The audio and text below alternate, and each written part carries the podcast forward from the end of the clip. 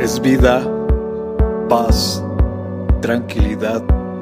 Les habla Hugo Fortes y esto es Palabra con Poder. Bienvenidos, este es el contenido de hoy.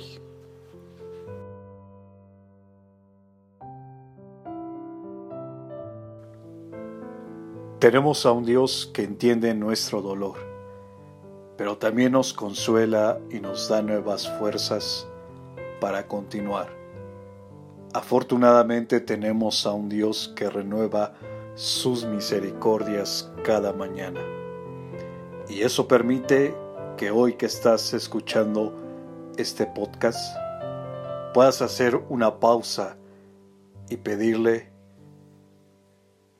que puedas percibir esos destellos de misericordia en tu vida. Pero te llamé al sentir que me caía y tú, con mucho amor, me sostuviste.